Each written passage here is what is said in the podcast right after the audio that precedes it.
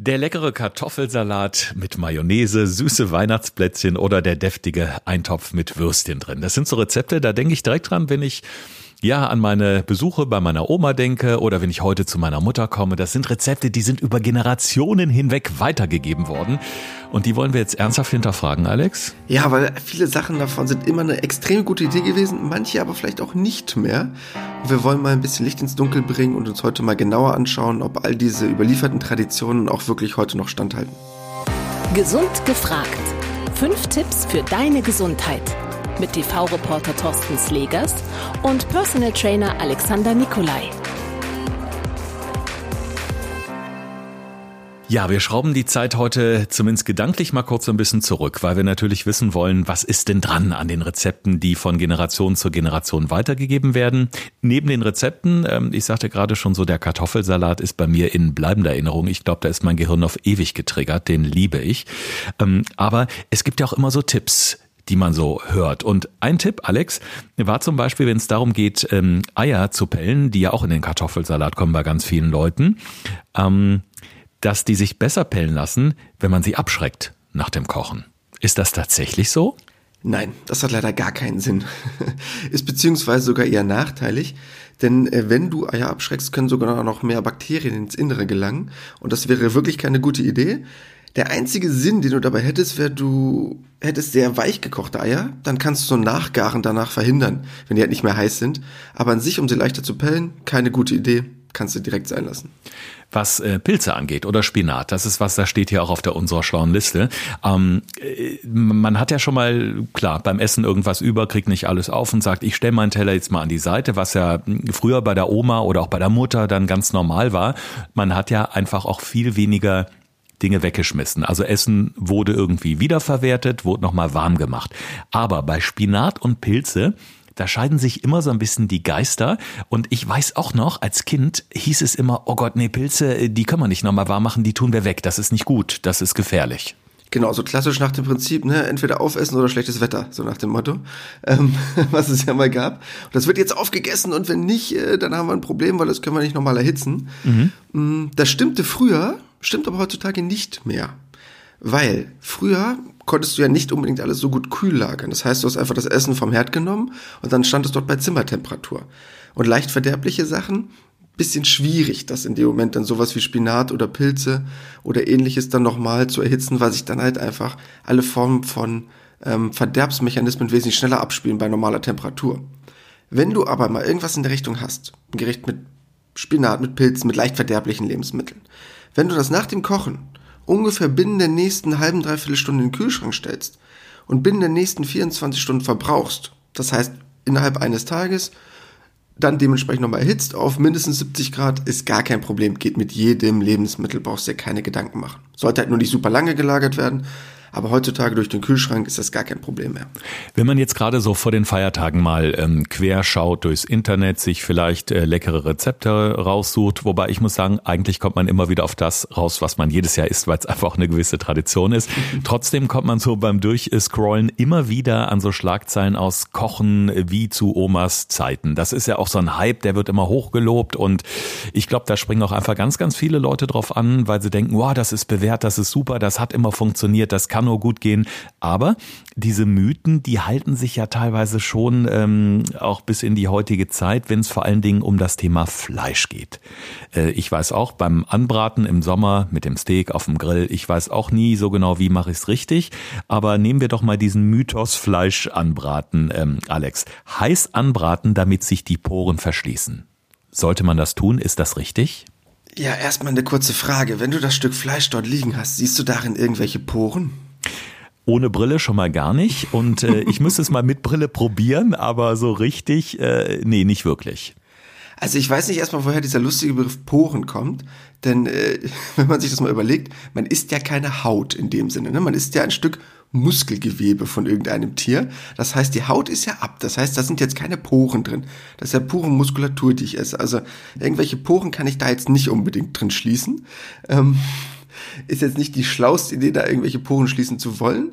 Aber du kannst dir darüber Gedanken machen, umso kürzer du diesen Garprozess hast, umso weniger von diesem Fleischsaft kann austreten. Und wenn du es natürlich relativ stark erhitzt und das Fleisch gleich in eine sehr heiße Pfanne packst oder auf einen heißen Grill, gerinnt das Eiweiß relativ schnell und die Wahrscheinlichkeit ist höher, dass weniger von deinem Fleischsaft austritt. Deshalb auch ein ganz wichtiger Tipp, wenn du das nächste Mal grillen solltest und der Sommer irgendwann wieder kommt, hör auf mit solchen Sachen wie ins Fleisch reinpieksen. Ganz viele Leute haben ja so einen Piekser, mit dem sie dann auf dem Grill das Fleisch umdrehen oder in der Pfanne oder so bitte nicht, weil jedes Loch, was ich da reinhaue, sorgt natürlich dafür, äh, immer noch mehr Fleischstoff zu verlieren. Ich muss jetzt gerade sehr schmunzeln, denn äh, ich habe letzten Sommer tatsächlich was gemacht, was wahrscheinlich äh, das absolut Schlimmste ist, was man tun kann. Ich habe nicht nur reingepiekst, ich habe so ein bisschen reingeschnitten und so ein bisschen aufgeklappt, um zu gucken, ist es denn schon durch? Das war wahrscheinlich dann das Dümmste überhaupt, was man in dem Moment tun kann, oder? Du, du bist so ein richtiger Hobbykoch. es war trotzdem lecker, aber ich dachte, naja, irgendwas, so das, der letzte Schliff fehlt dann doch noch. hm, okay, also ja, legen wir das Thema mal schnell zur Seite mit dem Fleisch, aber das habe ich jetzt schon mal hier ähm, für mich abgespeichert. Das nächste Mal wird alles besser.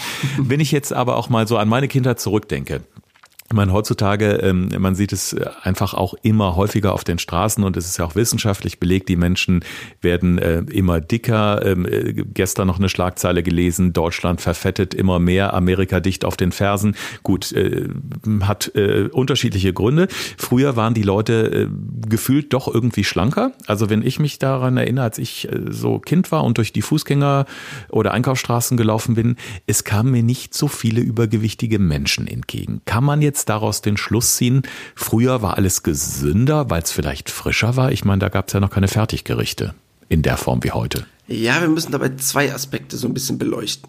Ähm, einmal ein bisschen schlanker hat zwei ganz banale Gründe. Erstmal ganz platt gesagt, es gab nicht so viel zu essen. Das heißt, es gab ja noch Zeiten, wo du wirklich, hast du ja von auch selber angesprochen, jedes Essen verwertet hast bis zum letzten Bissen und es wurde auch nichts weggeschmissen, weil es einfach teuer war und Essen auch nicht in der Form immer für alle so gut vorhanden war. Gerade in dieser Nachkriegsgeneration. Wenn man sich mal die Eltern oder Großeltern, je nach Alter unserer Hörer, gerade mal erinnert. Ähm, weil nämlich das Essen eigentlich, wenn du mal drüber nachdenkst, schon sehr kalorienreich war. Ne, wenn du jetzt überlegst, da kommt das Schnitzel, da kommen die Bratkartoffeln, das ist ja nicht alles ohne. Aber damals hat man auch noch körperlich hart gearbeitet. Da brauchte man das. Da konntest du nicht mit dem Salat sagen nach der Mittagspause, jetzt gehe ich auf die Zeche unter Tage und jetzt arbeite ich meine Runde. Dann fällt es nach 20 Minuten um. So, ähm, das heißt, kalorisch war es schon, aber es wurde natürlich auch anders verbrannt. Das muss man halt sagen. Dann gab es natürlich wesentlich weniger Süßigkeiten, diesen ganzen Kram, den wir uns heutzutage alle super leisten können, was leere Kalorien sozusagen sind. Und dieser andere Punkt, den du gerade eben angesprochen hattest, bezüglich frisch oder nicht frisch, ist so ein bisschen der Zeit geschuldet. Weil natürlich kann ich verstehen, dass man gesagt hat, ja, das Essen vom Markt ist das gesündeste und das Beste, was du machen kannst. Aber sind wir mal ganz ehrlich, ganz früher gab es auch keine andere Alternative. Das heißt, da hat man fast jeden Tag frisches Obst und Gemüse geholt und das dann direkt verwertet. Das ist natürlich super. Aber wer schafft das heutzutage noch? Das heißt, wer kann sagen, ich gehe jeden Tag, jeden zweiten Tag auf den Markt? Schwierig. Und das heißt, Früher war es auch so, oder in den Anfängen von Tiefkühlkost hat man das genommen, dann wurde es gekühlt, da hat das einfach schon super viele Mineralien und Vitamine verloren. Heutzutage nicht mehr. Heutzutage wird das direkt vom Feld genommen und schockgefrostet. Das heißt, Tiefkühlkost ist heutzutage oft viel, viel besser als das Obst und Gemüse vom Markt, wenn ich das zu Hause noch drei Tage in meiner Obstschale bei Lichteinfall und Zimmertemperatur rumliegen lasse. Deshalb ist eigentlich Omas Gedanke damals nicht falsch gewesen, aber mittlerweile hat die Zeit es geschafft, es noch besser zu machen. Außer ich schaffe es wirklich jeden Tag frisch einzukaufen. Ja. Was ich auf jeden Fall so zwischen den Zeilen raushöre, klar, früher haben die Leute sich mehr bewegt, sie haben körperlich härter gearbeitet als heute, wenn man alleine mal sieht, wie viele Menschen heute äh, acht Stunden und mehr täglich sitzen, weil es Büroarbeiten sind etc., äh, gehört in jedem Fall immer auch Bewegung dazu. Und auch wenn man mal kalorisch so ein bisschen über die Stränge äh, schlägt und man kompensiert das durch ein bisschen Bewegung, ist es ja sicherlich okay. Man muss ja auch ein bisschen genießen können. Jetzt das Thema Wein, Alex. Ähm, ähm, Im Vorgespräch zu diesem Podcast, als darum ging, Wein ins Essen, habe ich äh, so, so spaßeshalber gesagt, naja, warum ins Essen, den kann ich ja auch direkt beim Kochen trinken. So ein Gläschen Wein beim Kochen macht ja auch mal Spaß. Aber auch das ist äh, so ein Mythos, der ja durch diverse Kochbücher geht, dass so ein Schuss Rotwein ans Fleisch kommt, an den Sonntagsbraten beispielsweise oder an Rouladen machen auch ganz viele. Ähm, dann heißt es, naja, ich mach mal so einen ordentlichen Schluck dran, das verdunstet ja eh. ähm, ja gut, besoffen wird wahrscheinlich keiner danach, aber ähm, wie viel Alkohol ist dann tatsächlich noch in meinem schönen Braten? Kohlenhydraten drin am Ende. Ja gut, je nachdem, wie viel du von der Flasche in dich reingekippt hast und in die Soße, hängt so ein bisschen davon ab, wie lange du das Ganze kochst. Denn viele sagen, ja, ach, ich pack das da rein, das verdunstet ja eh. Wenn meine Soße nahezu fertig ist und am Ende zum Abschmecken packe ich da meinen Wein rein und der liegt da nur kurz drin, sind 70, 80 Prozent vom Alkohol noch erhalten. Selbst wenn du eine halbe, dreiviertel Stunde das ganze köcheln lässt, sind immer noch 30, 40 Prozent davon drin. Das heißt, je nachdem, wie viel du da reinpackst, äh, könnte es auch sein, dass du eine sehr alkohollastige Soße vielleicht produzierst, wo du vielleicht sagst, ach, ist doch gar kein Problem. Äh, du wirst davon wahrscheinlich nicht betrunken, aber dieser Gedankengang, das wäre sofort weg, äh, der ist nicht wirklich so. Hm, okay. Also wer Weihnachten so ein bisschen friedlicher äh, verbringen will, ohne Familienstreitigkeiten, macht vielleicht so einen Schuss mehr rein und dann entspannt die Soße beim Essen. Ist ja auch nicht schlecht. Kann man ja mal im Hinterkopf ja. behalten. Ist eine gute Idee. So, jetzt äh, das nächste Ding, ähm, das kennt jeder, der äh, zumindest in den 70er Jahren ins Restaurant gegangen ist mit den Eltern und ähm, Pommes bestellt hat. Dann äh, wurde immer das Salz gebracht und ich kann mich dann erinnern, ich habe immer den Salzstreuer so ein bisschen hin und her gedreht, mal auf den Kopf gestellt und habe dann immer gefragt, hä, hier ist ja nicht nur weißes Salz drin, da, da ist so was komisches Braunes drin und meine Mutter hat dann gesagt, ja, ja, das sind Reiskörner, damit das Salz nicht verklumpt. Hat Reis wirklich so die Eigenschaft, das Salz vor dem Verklumpen zu schützen? Weil das sieht man ja heute noch in vielen Restaurants. Ja, wird noch ganz oft gemacht. Reis hat ja den Sinn, ähm, quasi so ein bisschen Feuchtigkeit rauszuziehen aus dem Salz und dadurch das Verklumpen zu verhindern, weil das ja durch Feuchtigkeit hauptsächlich entsteht. Ich frage dich aber mal anders. Äh, hast du zu Hause bei dir Reis in deinem Salz drin? Nee, also ich habe definitiv nur Salz. Ich habe so eine Drehmühle und äh, okay. habe bisher auch nicht den Eindruck gehabt, dass da irgendwas verklumpt. Also ich habe es zu Hause definitiv nicht. Okay, und hast du schon mal irgendwie feuchten Reis aus Salz rausgepult? Nicht wirklich, nee. Also im Restaurant wollte ich das mal, aber meine Eltern haben dann eingegriffen. Da war ich irgendwie so sieben oder acht. Schon ein bisschen her. Okay, gut. ähm, weil du musst nämlich überlegen, als erstes, würde das jetzt so super viel Feuchtigkeit aufnehmen, dann müssten ja die Reiskörner alle total feucht sein. Die sind ja immer noch trocken. Also super viel kann das gar nicht aufnehmen. Ähm, und man müsste ja auch regelmäßig dann ja quasi tauschen. So nach dem Motto. Aber das mal beiseite, weil das hat sich mittlerweile komplett überholt. Heutzutage hast du in deinem Salz, was du ganz normal kaufst, überall immer so minimal ein bisschen Trennmittel mit drin. Trennmittel, was halt dafür sorgt, dass diese Rieselfähigkeit, wie es im Fachjargon heißt, erhalten bleibt. Das ist auch total unbedenklich und deshalb brauchst du da heutzutage nicht mehr noch irgendwas reinpuzzeln. Dein Salz bleibt garantiert komplett trocken, weil die Rieselfähigkeit mittlerweile durch kleine Zusätze erhalten bleibt. Mhm. Ich frage mich jetzt gerade, wie das mit dem Handy ist, was ins Wasser gefallen ist. Da heißt es ja auch, einfach in Reis legen über Nacht und dann ist alles wieder gut. Wird dann wahrscheinlich auch nicht funktionieren. Ja, zu einer gewissen Menge schon, weil das einfach super viel Reis wäre. Mhm. das heißt, in einer gewissen Menge schon, weil das halt einfach Feuchtigkeit aufsaugt. Das würden aber auch andere Sachen erreichen. Es muss nicht nur das sein. Ähm, und in einer gewissen Menge macht es auch Sinn. Du kennst ja selbst jede Form von Schuhverpackung, wo diese kleinen Silikatbeutel drin sind, die Feuchtigkeit aufsaugen sollen. In einer gewissen Menge schon, aber das kann jetzt auch nicht so super viel erreichen. Okay, aber bleiben wir ruhig mal gerade beim äh, Salz, äh, nämlich Salz in der Kombination mit Kartoffeln kochen. Auch das ist sowas, ähm, das hat meine Oma gemacht, das macht meine Mutter und ganz ehrlich, wenn ich mal koche, mache ich das auch. Wenn die Kartoffeln auf dem Herd stehen im Wasser, es kommt immer, übrigens auch bei den Spaghetti, hau ich immer eine Prise Salz ins Wasser. Okay, und warum machst du das bei den Kartoffeln? Weil ich es so kenne, weil das meine Oma gemacht hat Alle und weil das meine Mutter gemacht hat. Alle haben es gesagt, da muss eine Prise Salz genau. rein und ich mache das. Ja. Und ehrlich gesagt, ich habe mich nie wirklich gefragt, macht es Sinn oder nicht, weil ich es nur so kennengelernt habe. Macht man einfach, ne? So. Ja. Ähm, macht aber wirklich Sinn bei Kartoffeln. Hat nämlich folgenden Hintergrund. Ähm, Kartoffeln haben die Eigenschaft, dass sie sehr viel Kalium enthalten. Kalium ist an sich super, weil es extrem wichtig ist für Muskelfunktionen, gerade wenn man auch an früher denkt und dort körperlich viel gearbeitet hat. Nervengewebe und Co. Deshalb dafür ganz wichtig. Und Kalium hat die Eigenschaft, wenn es jetzt im Wasser ist, auszutreten aus der Kartoffel. Und das Tolle ist, wenn du Natriumchlorid, also was ja letztendlich Salz ist, mit ins Wasser reinpackst, bleibt das Kalium besser in den Kartoffeln enthalten. Das heißt, es wird sozusagen nicht ausgeschwemmt und dafür super. Also ich sehe schon ganz viele Sachen, die so überliefert werden in der Küche, sind auch wirklich sinnvoll und schön. Es sind nicht nur schöne Erinnerungen, es macht doch durchaus Sinn ja, man hat ja ganz oft nicht unbedingt die Idee dahinter, warum es so ist. Aber wenn es so oft schon gesagt wurde, muss es halt ganz oft einen Sinn haben. Und wenn man biochemisch dafür jetzt nicht mehr eine Begründung hat, irgendeiner wusste es, hat es einfach weitergegeben, aber ohne Begründung, heißt aber, deshalb kann es ja trotzdem richtig sein. Mhm. Jetzt hat jeder von uns in seiner Schublade zum Kleinschneiden entweder so ein Holzbrettchen liegen oder eins aus Plastik aus Kunststoff. So, das ist ja auch sowas, wo man sich fragt, wenn ich jetzt zum Beispiel, ich sag mal, ich nehme jetzt mal so ein Stück Schweinefilet und schneide da Scheibchen ab, weil ich die einzeln in der Pfanne braten will oder mit Speck umwickeln will. Da gibt's so schöne Gerichte, gerade jetzt auch zu den Feiertagen. Lege ich das Fleisch lieber auf ein Holzbrett oder auf ein Plastikbrett? Was ist hygienischer? Da hieß es auch mal Holz, mm -mm, ist nicht gut. Ja, man denkt immer so, ach, Holz ist nicht gut, ist so ein altes Material in Anführungsstrichen. Aber da hat Oma recht das ist das Beste, was du machen kannst. Ein Holzbrett ist wesentlich besser als ein Plastikbrett. Und warum? Weil mh, hm, du musst dir vorstellen, im Holz sind äh, Tannine enthalten. Ich weiß nicht, ob du das schon mal gehört hast. Das sind so Gerbsäuren, die im Holz enthalten sind. Und bei jedem Mal, wenn du irgendwas durchschneidest, schneidest du auch immer ja minimal ins Brett ein bisschen rein.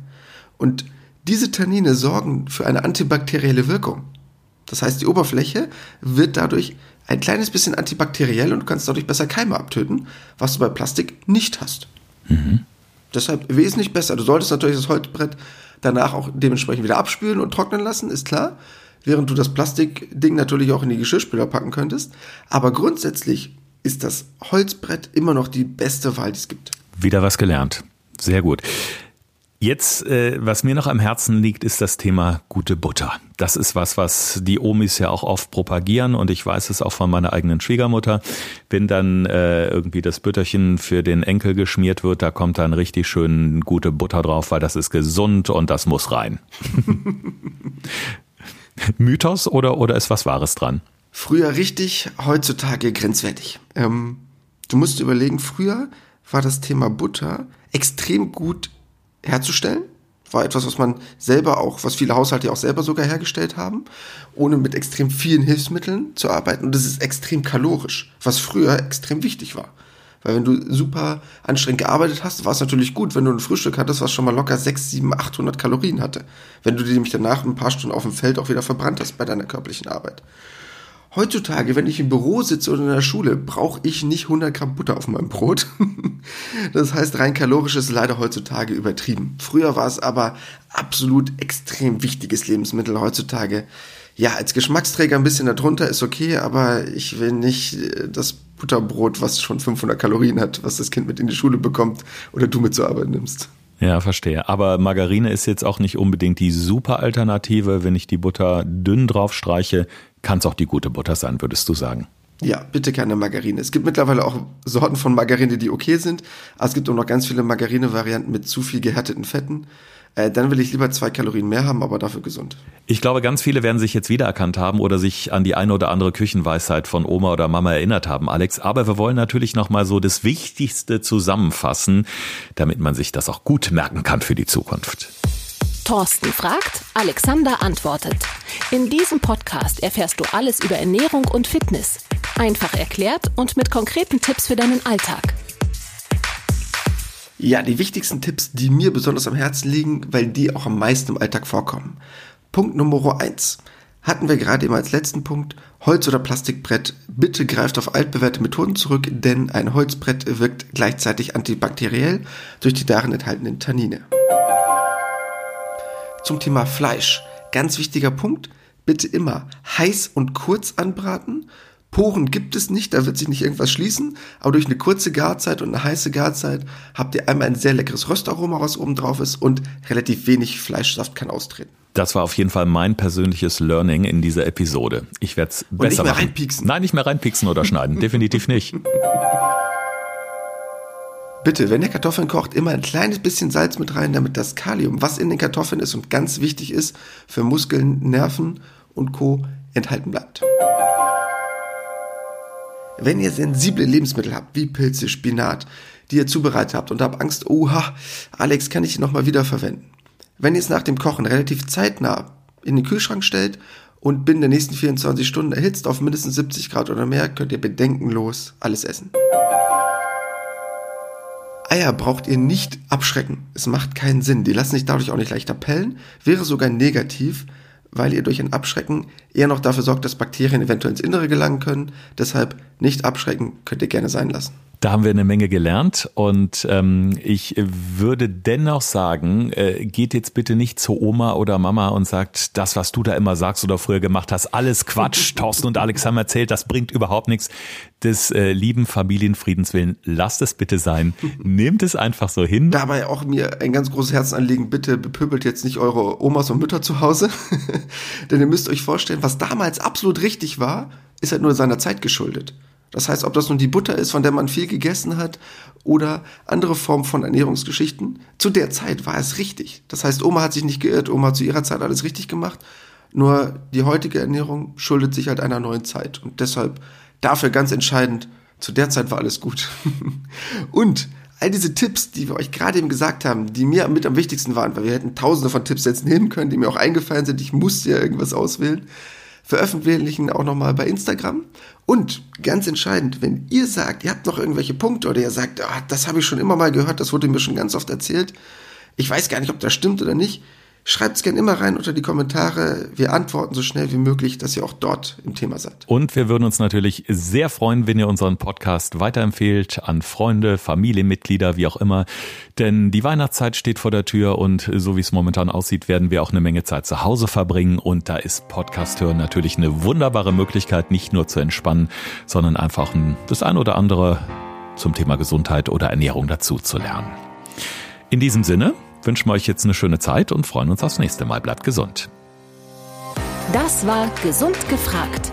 Der Expertentalk mit Thorsten Slegers und Alexander Nikolai. Wenn es dir gefallen hat, abonniere gerne unseren Podcast und verpasse keine neue Folge mehr.